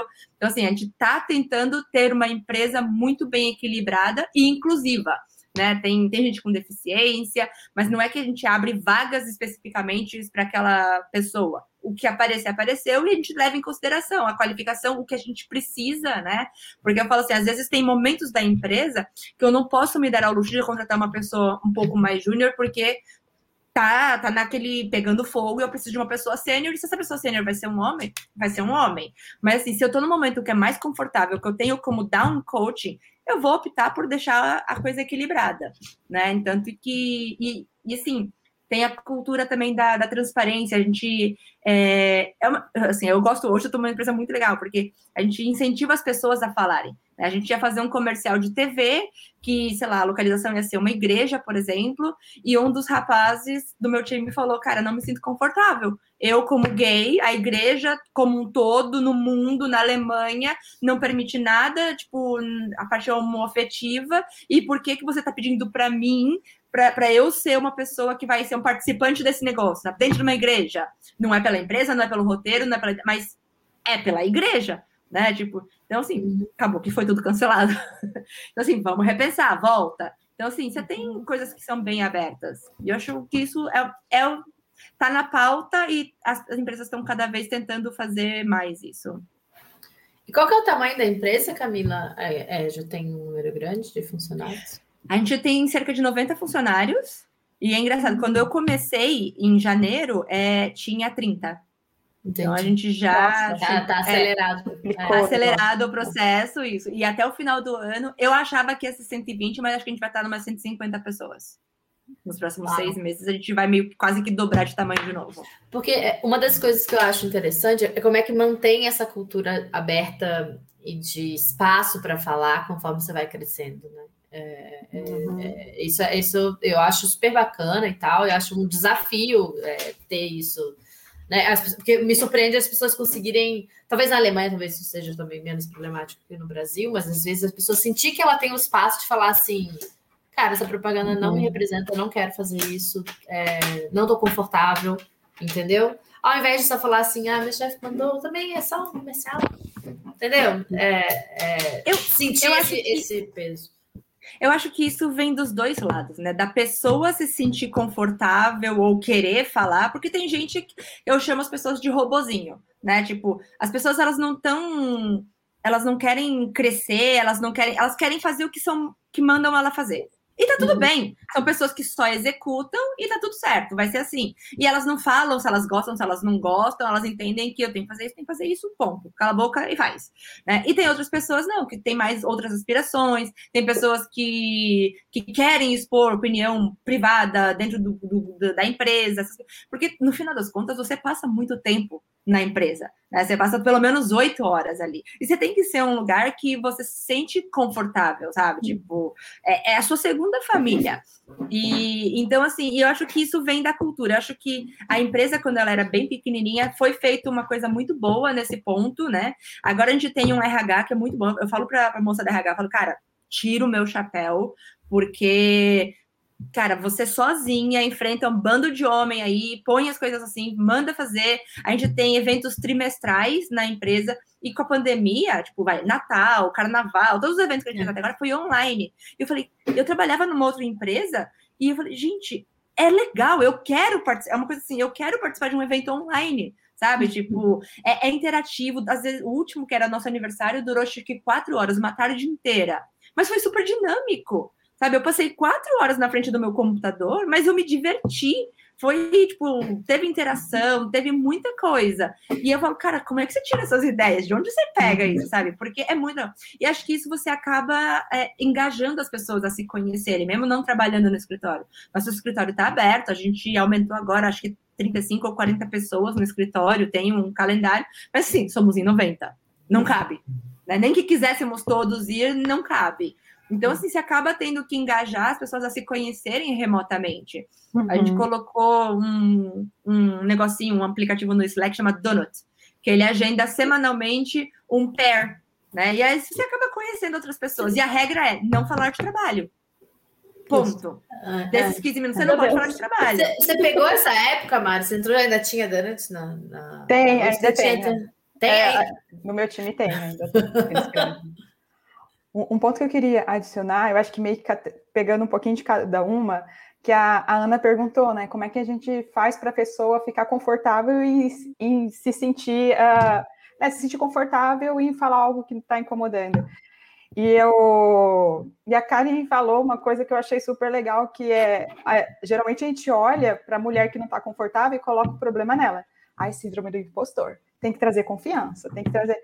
E sim, é verdade, mas tem uma coisa que ontem um meu amigo falou é, que eu achei super legal, que a cultura é que nem lavar escada. Se você não começa de cima para baixo, ainda fica sujo. E, é muito e verdade isso. É, é muito, muito verdade. É muito Exatamente. Verdade. É muito verdade. E se não tem essa lavagem de cima para baixo, não adianta. Você pode colocar e criar um ambiente de mulheres super confiantes não vai subir se não quiserem que suba. então, é, a, a, escada está suja. É. E eu achei bem interessante. Achei genial esse ponto do meu amigo. Vou levar para a vida. Faz totalmente sentido, né? Eu trabalhei numa empresa que era assim, eu, eu não sentia seguro o suficiente para falar o que estava acontecendo de errado é, com os superiores. E aí vai levando para cima. O único momento que eu me senti segura para falar foi com uma ela era chefe do RH e era co-founder também, que era mulher, e ela tinha toda essa transparência e ela parecia que abraçava a gente. Eu me senti segura para falar, mas eu demorei um ano para falar com ela. Eu demorei muito tempo. E só depois que eu consegui falar com o meu chefe foi quando eu estava ali quase tendo uma síndrome de burnout, que eu não estava aguentando tanto de trabalho. E aí foi ou eu falo ou eu vou para o hospital, porque eu não estou aguentando mais. E aí foi porque também sofri pressões, tipo, família, namorado, você precisa falar. Se você não falar, você não vai aguentar mais, você precisa falar. Eu... E foi assim, falei, mas eu, cara, eu podia ter falado de um outro jeito, não podia ser assim, tão direto, meu Deus, você é demitida e agora? Cara, você precisa falar, mas é, é muito sentido que de cima não funcionava desse jeito, não. Então, desde cima, lá da diretoria, o pessoal parecia que não era muito aberto a receber aqueles feedbacks não muito legais. E faz totalmente sentido o que o seu amigo falou. É. é. E, é, e principalmente cultura, mudança de cultura, ou criar, porque eu acho legal isso, quando você começa já uma empresa já tentando colocar essa cultura aberta e tal, difícil segurar, mas você tem uma raiz. Para mudar, eu acho muito difícil, né? Então, essas empresas com mais tempo de casa, essas empresas, tempo de casa assim, né? Tem empresas centenárias, né? Assim, né? Tem, tem corporações centenárias de, de 300 países, não sei quantos mil funcionários e tal. Mudar a cultura numa empresa dessa é super complicado, né? É super é, é difícil. E aí eu imagino que esses desafios sejam é, maiores ainda, né? Mas, enfim, só achei interessante essa, essa, essa questão da abertura. Eu, eu trabalhei numa empresa que tinha umas sessões tinha um coaching com uma, uma mulher, eles chamavam. Como é que era que eles chamavam aquilo, gente? Eles marcavam umas reuniões. Eu chamava de reunião de lavação de, lavação de roupa suja. Tinha uma outra, um outro nome para isso, mas roda, isso. Chamava roda. Vamos marcar uma roda. Marcava a roda, era hora de você chegar. É como se desenhasse assim: espaço aberto para falar o que você pensa. É, e, e, e, tipo, e, e, tentar se acertar, e tentar botar os problemas e tentar se acertar. Acho, achei conforme a empresa foi crescendo, achei que ficou difícil manter, principalmente para baixo, entendeu? Mas acho que tinha essa tem uma questão também de que o, o, tinha um dos sócios que era muito presente e que sei se aceitava tão bem, entendeu? É, quando tentava receber uma coisa. E aí vai ficando difícil, porque as pessoas não têm. O que você vê é que os líderes logo abaixo não estão vivendo essa transparência, é, né? É, então, tipo, se é, se a gestão média ali, sei lá, os gerentes, coordenadores estão implementando isso, mas dali para cima ele não consegue implementar, é, fica difícil você avançar nessa questão de alguma forma. Porque você vê que parece que tem um divisor de água. Assim, você vive, você faz uma reunião com 300 gerentes, as pessoas estão falando uma coisa, quando chega na hora de discutir com um dos sócios, parece que trava a conversa, sabe? E, e, e, isso eu acho, acho delicado e acho que é uma parte que, que é interessante de tentar é, de ter um olhar cuidadoso, né, conforme você cresce a empresa. E que é um cenário dentro de tecnologia que né, tem muita startup que é com essa curva de crescimento, né? É, a Lotus também está tá, tipo, dobrando de tamanho, triplicando de tamanho, vive isso muito rápido. É, ter alguém, ter um RH que esteja preocupado em olhar isso com, né, com atenção, como essas relações estão se formando, se a cultura está se mantendo, os componentes de cultura que você quer estão se mantendo, eu acho bem, bem importante. Tá. Uma coisa legal aqui da Didi é que a própria cultura uh, local e tal não tem tanta essa questão de, de transparência, abertura uh, e tudo mais, né? Mas a Didi tem um movimento forte tentando que isso aconteça. Uh, não sei se vem desde o começo da empresa, acho que não, é, acho que foi no meio do caminho assim que, que as coisas começaram a andar. Mas até o que eu queria falar era quase por aí, mas um pouquinho pelo lado, que assim é uma empresa global, né? Eu trabalho na China para uma empresa global. Quando a gente fala de uma empresa global, a gente tem várias outras culturas que entendem transparência de uma forma diferente. Assim como a, a Cami falou que, tipo, ah, lá o feedback é direto, é seco, né? Como se desse um feedback desse ah, no Brasil, a pessoa ia falar, pô, que, que, que, diabo está acontecendo, né? Ah, e aí, o trazer tudo isso junto para um conceito só é muito difícil. E uma das coisas que me deixa bem alegre, que eu fiquei super orgulhosa, assim, esse ano, foi que a Didi Global, né? Então, a Didi aqui em Beijing, implementou um não vou saber traduzir, mas um gabinete de diversidade lá no, no top, né? Lá entre os VPs, presidentes, CEO, blá, blá, blá. Puxado por quem? Puxado pela 99, né? Uma bandeira fortíssima da 99 no Brasil. Uh, e que não, e que aqui simplesmente a discussão ainda nem chegou, sabe? Nem, não, não, não tá no país da forma como está acontecendo no Brasil. Né? Longe de mim dizer que não está aqui, mas nas intensidades que a gente tem em empresa de tech brasileira e empresa de tech aqui, Acho que tem outras coisas acontecendo aqui que não acontecem no Brasil. Mas a diversidade é uma bandeira muito forte hoje brasileira. E chegar aqui na China e ter esse comitê, ah, é claro que não é igual, claro que tem um caminho ainda para percorrer, né? Mas só o fato de importar, né, da, da filial para matriz, para dizer assim, eu achei isso muito fantástico, assim. Ah, e, e o legal na Didi é ver, assim, tem, tem estão olhando, sabe? As coisas não estão perfeitas, nunca vão estar, provavelmente, né? Mas uh, tem, tem um olhar de tentar, vamos pelo menos tentar, vamos ver se a gente chega lá. É, então, para a gente indo, dando seguimento e fechamento, inclusive, ao podcast, eu gostaria de que vocês, é, mulheres incríveis, maravilhosas, dessem algumas palavras para as pessoas que, que querem é, ir para a China, para Berlim, ou inclusive trabalhar em empresas do exterior mesmo, estando no Brasil. É, dicas de como se preparar, pontos de burocracia, e assim, de 0 a 10, quanto que vocês indicam, digamos assim? Bom, é, eu acho que a primeira coisa para dizer, querendo vir para a China ou não, né, uh, é para a gente. Eu acho que as pessoas, inclusive eu, né, não estou falando na terceira pessoa, acho que assim, tem que ter um olhar mais cuidadoso com a China, sabe? Uh, ainda existe, ainda vejo que existe muitos preconceitos de, de coisas que aconteceram mesmo no país, de históricos, né? E, mas parece que, de forma geral, o mundo parou, colocou uma, um stamp ali na China e aquilo ficou daquele jeito. E é tudo, e as coisas acontecem aqui de maneira tão rápida, a tecnologia tem evoluído tanto, sabe? Tudo que a gente, coisas que a gente pensa que um dia pode ter, aqui tem, tá rodando, tá acontecendo, faz parte do meu dia a dia, pagamento digital, é isso aí, não tem outro tipo de pagamento, sabe? É, então, assim, eu acho que a primeira coisa é abrir os olhos para o que é a China. A China é um celeiro de inovação gigantesca e as pessoas sentam e trabalham muito, então as coisas acontecem. Uhum. Né? Então, acho que esse é o primeiro ponto. Assim, querendo ou não vir, eu acho que essa é uma discussão bem mais além. Mas a primeira é, abre o olho para ver o que realmente está acontecendo lá no seu segmento. Eu sei que ainda é muito difícil de obter informação, ainda é um país que, tem, que ele, é, ele é um país fechado e ainda tem muito pouca informação fora, mas acho que vale a pena olhar, tem muita inovação por aqui né, que vale muito a pena. A questão de vir para a China, é bem burocrática. Tá? Então, assim, é complicado, difícil, não é um mercado fácil de entrar, uh, não é um mercado de trabalho fácil para estrangeiro, uh, o, atirar o visto não é fácil, não é uma, coisa simples. Comentei no começo, você pode vir estudar, né? E aí, quem sabe, depois que terminar de estudar, procurar um emprego, mas assim, não é suave, não, é, não dá de vir uh, como outros países, né? Não, vou lá, vou passar um tempo, vou procurar um, uns empregos e aí se der, vou ficar. Não, não tem essa possibilidade, assim, não. Não é bem assim que funciona, o que é uma pena, né? Porque também faz com que tenham menos estrangeiros aqui e que mostre ainda menos a China é, para o mundo. É, mas uma coisa que eu queria dizer, assim, eu sou muito feliz em trabalhar aqui, acho que é uma oportunidade fantástica para minha vida mesmo.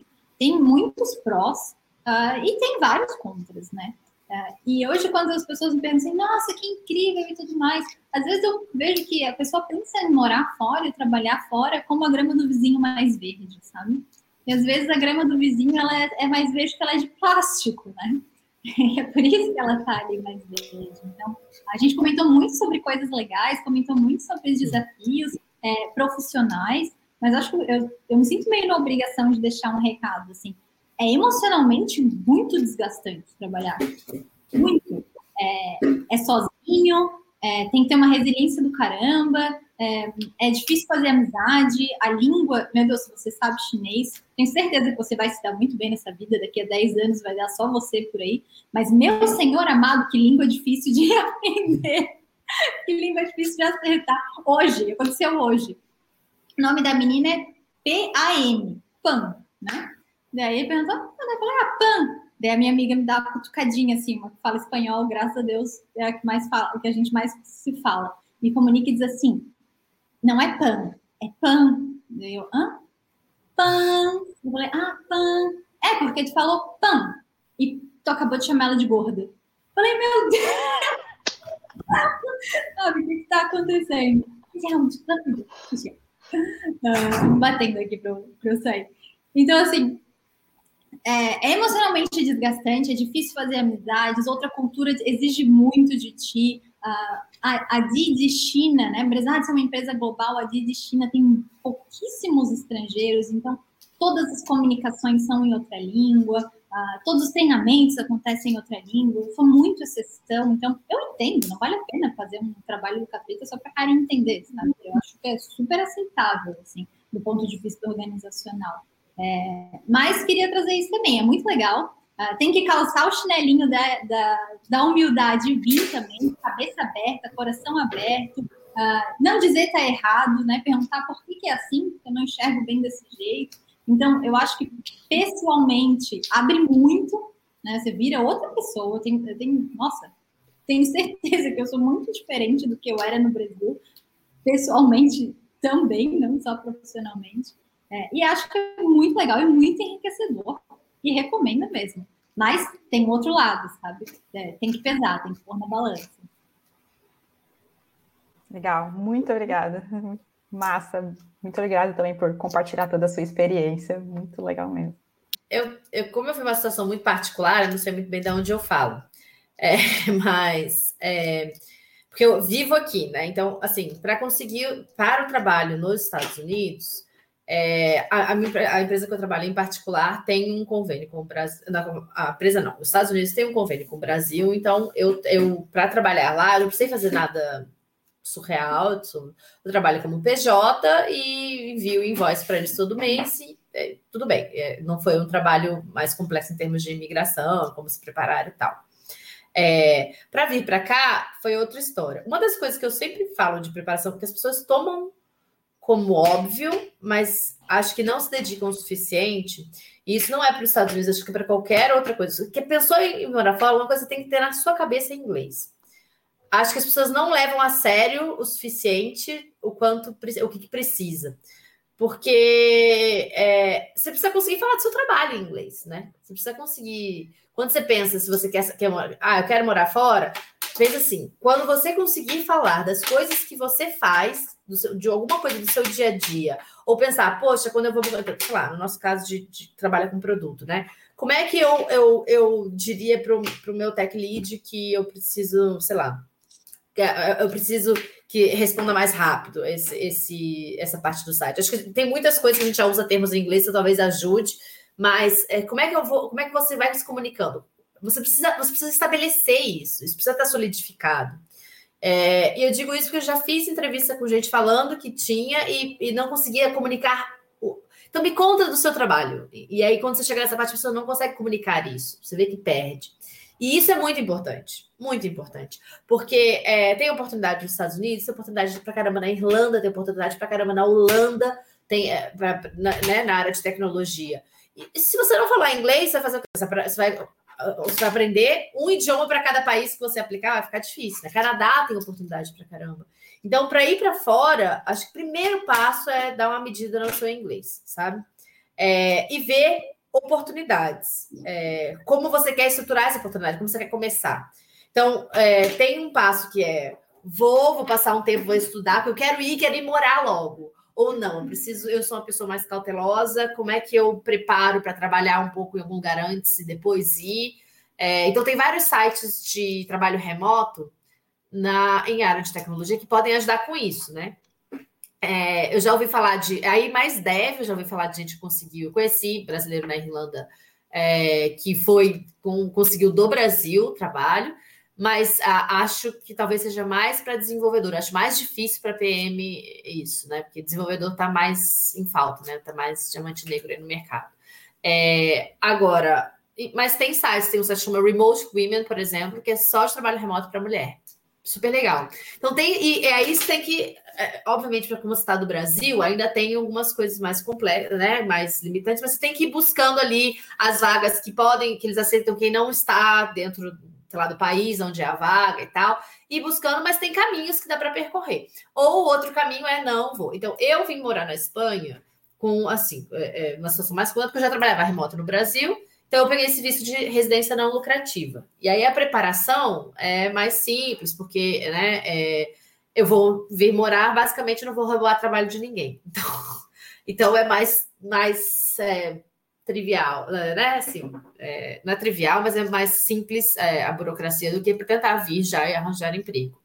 O que eu acho, então, que de preparação, quando você vai, é tentar entender um pouquinho do ambiente, da cidade onde você vai ficar e dessas coisas. É, eu vivi uma, duas situações muito assim, extremamente opostas, né? Então, quando eu fui para os Estados Unidos, para uma cidade pequena do interior, perto, em Indiana, uma cidade pequena, mas uma hora e meia de Chicago, mas era uma cidade pequena, 100 mil habitantes. Cidade que não estava, embora tivesse, sei lá, tinha um escritório da Bosch lá, tinha uns estrangeiros, tinha, acho que a Hammer também tinha uma, unidade fabril lá, mas não era um lugar que estava acostumado com estrangeiro.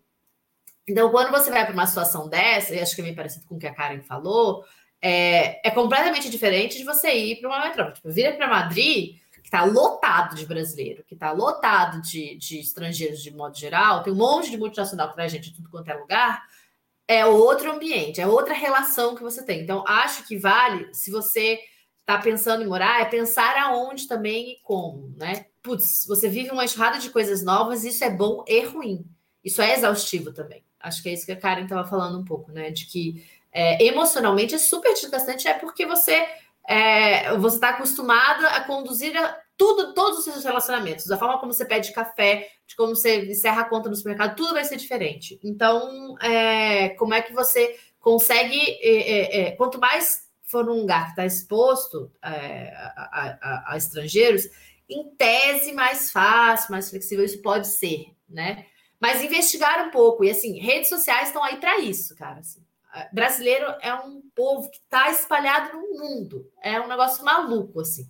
É, é, é, você acha, é uma coisa doida. Quando fui, infelizmente, quando eu fui para os Estados Unidos, não era o caso, ainda não era, né? Como eu falei, eu não sou jovem, então ainda não era uma coisa muito forte. Mas hoje em dia, se procurar brasileiros em Pequim, eu tenho certeza que vai ter uma comunidade no Facebook. Quer dizer, no Facebook, Pequim talvez não, porque tem as restrições do Facebook, mas vocês entenderam, né? Buscar as redes, buscar onde está a estrutura de apoio e começar a perguntar.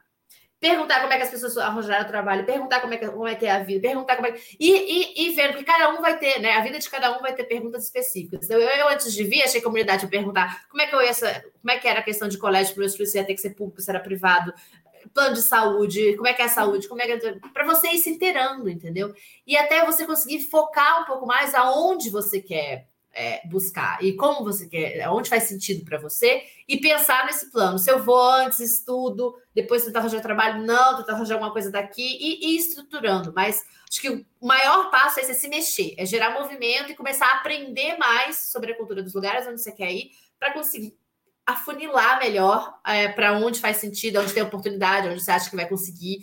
E assim, tudo vai ser diferente. O clima é diferente, é, é, né? Você, você, lida com relações diferentes, você lida tudo. Então, o máximo que você conseguir ir afunilando e vendo o quanto que é, e refletindo sobre isso mesmo.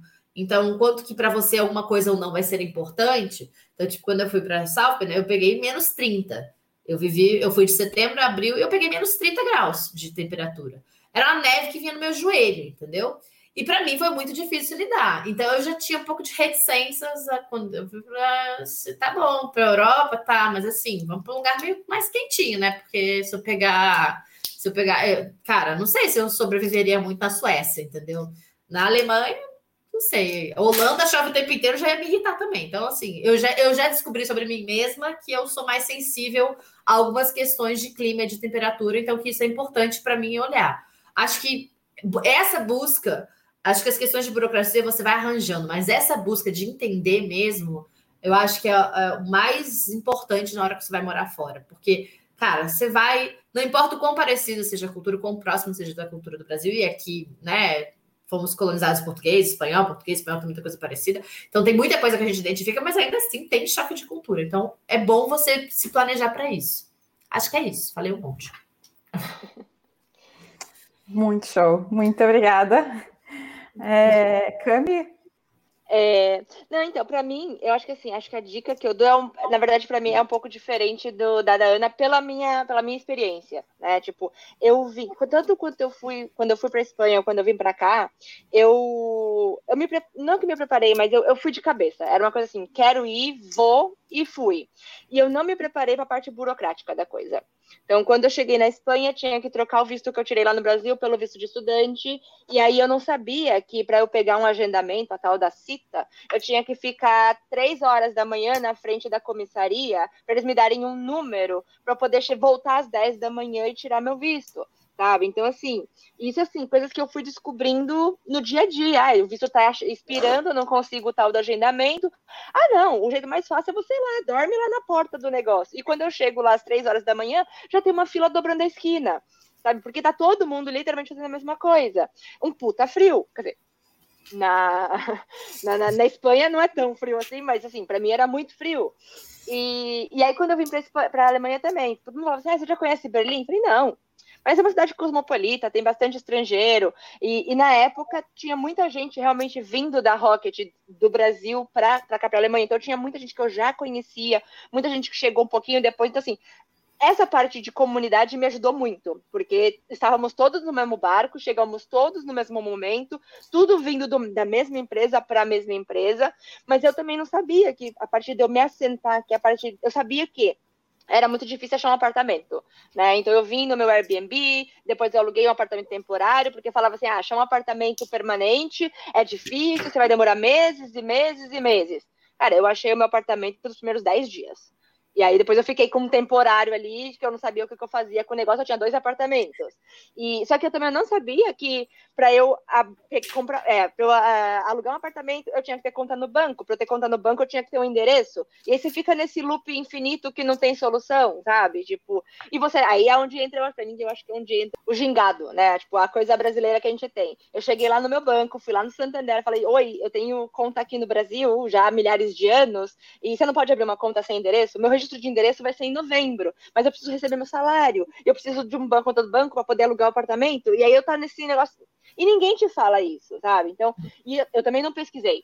Então, assim, é um pouco de culpa minha. Meus três primeiros meses aqui foram terríveis. Tipo, eu cheguei em final do verão, começo do outono, o dia começa a ficar mais curto, sabe? Quando você chega ali em novembro, que escurece três da tarde, você fala, o que, que eu tô fazendo aqui, sabe? Eu quero voltar para minha casa. Tipo, e, e, então assim, acho que a pessoa tem que se preparar, tem que vir preparada psicologicamente. Eu vinha muito assim, ai, será que eu vou me adaptar no trabalho? Será... Cara, o trabalho acho que é o menor dos problemas, porque você é uma pessoa qualificada e tá todo mundo sabe ali que você está naquela coisa de adaptação cultural, e pelo menos eu não sei se foi sorte ou não, mas em todas as minhas experiências as pessoas estavam muito abertas a, a ajudar nessa parte trabalho. Então é a parte que menos, era uma parte que me preocupava muito, e que na uhum. verdade é que eu devia ter menos me preocupado.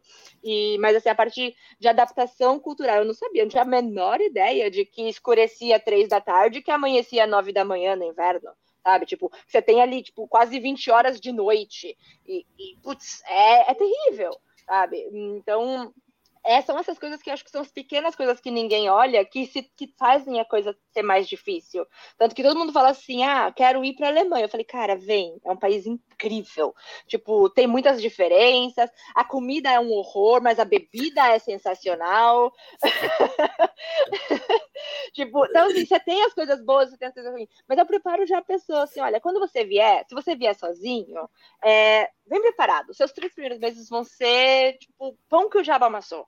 Você tem que. É, é papel, é visto, é apartamento, é banco, tudo isso trabalhando oito horas por dia, sabe? Então você tem que achar um equilíbrio, você tem que achar um negócio. Então, se você não tem, não tem uma mente leve, conseguir levar isso, eu não digo assim na brincadeira, mas de um jeito que você ri da desgraça, da própria desgraça, é, você, você fica doido. Então eu começava a rir. Eu tinha crises de riso, assim, mas era de nervoso. Que eu sentava e falava: não tenho banco, não tenho apartamento, o que, que eu faço? Vou morar na rua, sabe? Falei, vou morar no escritório. então, assim, são, são coisas. Acho que dependendo do lugar que você vai, você tem que, você tem que pesquisar e ver se é o que você está procurando. Né? Tipo, eu vim de cabeça e me adaptei, mas assim, eu vim com uma segurança, uma coisa tipo, ah, se eu não me adaptar, eu volto, eu não tenho apego, eu não tenho esse problema, sabe? Tipo, é, eu acho que é importante você, quando você faz uma aventura dessa, você ter uma reserva financeira. Porque se a coisa dá errado, você tem o seu plano B. Ou é voltar, ou é você pagar mais, enfim. Né? Então, acho que também não dá para ser. Eu conheci gente que veio sem um tostão furado e pegava latinha na rua para trocar no, no mercado para poder comprar, fazer a compra, sabe? Então, assim, não é uma coisa que eu quero para mim. Quando eu faço esse momento, eu quero uma coisa estável, eu quero aproveitar, eu quero conhecer, eu quero crescer pessoalmente, profissionalmente. Então, você tem que ter a sua reserva financeira, né? E, e assim, o que foi a diferença da Espanha para a Alemanha é que eu já, na, na Espanha, eu fui sozinha de tudo e na, aqui na Alemanha eu vim com meu marido marido. Então, ter uma pessoa que, na verdade, ele foi arrastado, ele não queria vir e a gente veio com um plano de dois anos. Mas, assim, você tem uma pessoa, né, tipo, ali do seu lado, nem que seja para gritar, a culpa é minha, eu sei que é minha, mas tem alguém que te ouve, sabe? E é, faz, faz a diferença. Muito legal. Ah, eu Acho queria que agradecer a oportunidade aí de, de estar aqui com vocês, de conhecer mais gente. Mais gente fantástica aí. Eu sou muito fã dessas trocas. É, e também feliz de fazer parte. Espero aí também que tenha conseguido contribuir um pouquinho. Uh, e como a Ana falou, assim, se você estiver pensando em vir para a China, se tiver, tem essa vontade, cara, me acha nas redes sociais aí, pode mandar mensagem que a gente se ajuda. Com certeza, mesma coisa, adorei. Ah, acho que é, a rede é isso, né? É, é achar apoio e. Sim. É, acho que o segredo, o total segredo é, é, encontrar uma rede de apoio. Seja antes, durante, depois, em algum momento é. você precisa de uma rede de apoio. É, exatamente. Então, é, é a mesma coisa. Se vocês quiserem colocar, sei lá, posso passar meu e-mail, meu contato, redes sociais, é. essas coisas. A uhum. gente é, é, super, super aberta a quem quiser perguntar mais coisas, quiser, tiver dúvidas específicas é, para perguntar. Vamos, vamos juntos. Legal. É, acho que da, da, nossa parte foi um super prazer é, ouvir mais a história de vocês. É, a duas de vocês eu já conheci, a Cama eu conheço por nome, muita gente é, se inspira muito em ti. E Ai, foi uma manhã muito gostosa de ouvir vocês. Muito obrigada também pela oportunidade. Com certeza vai ajudar muita gente. Inclusive, já sabemos que a Cami daqui a pouco vai ter vagas disponíveis. Exatamente. eu, Oi, Cami, tudo bom? Oi, meu nome é Vanessa. Gente, muito obrigada. Foi super legal.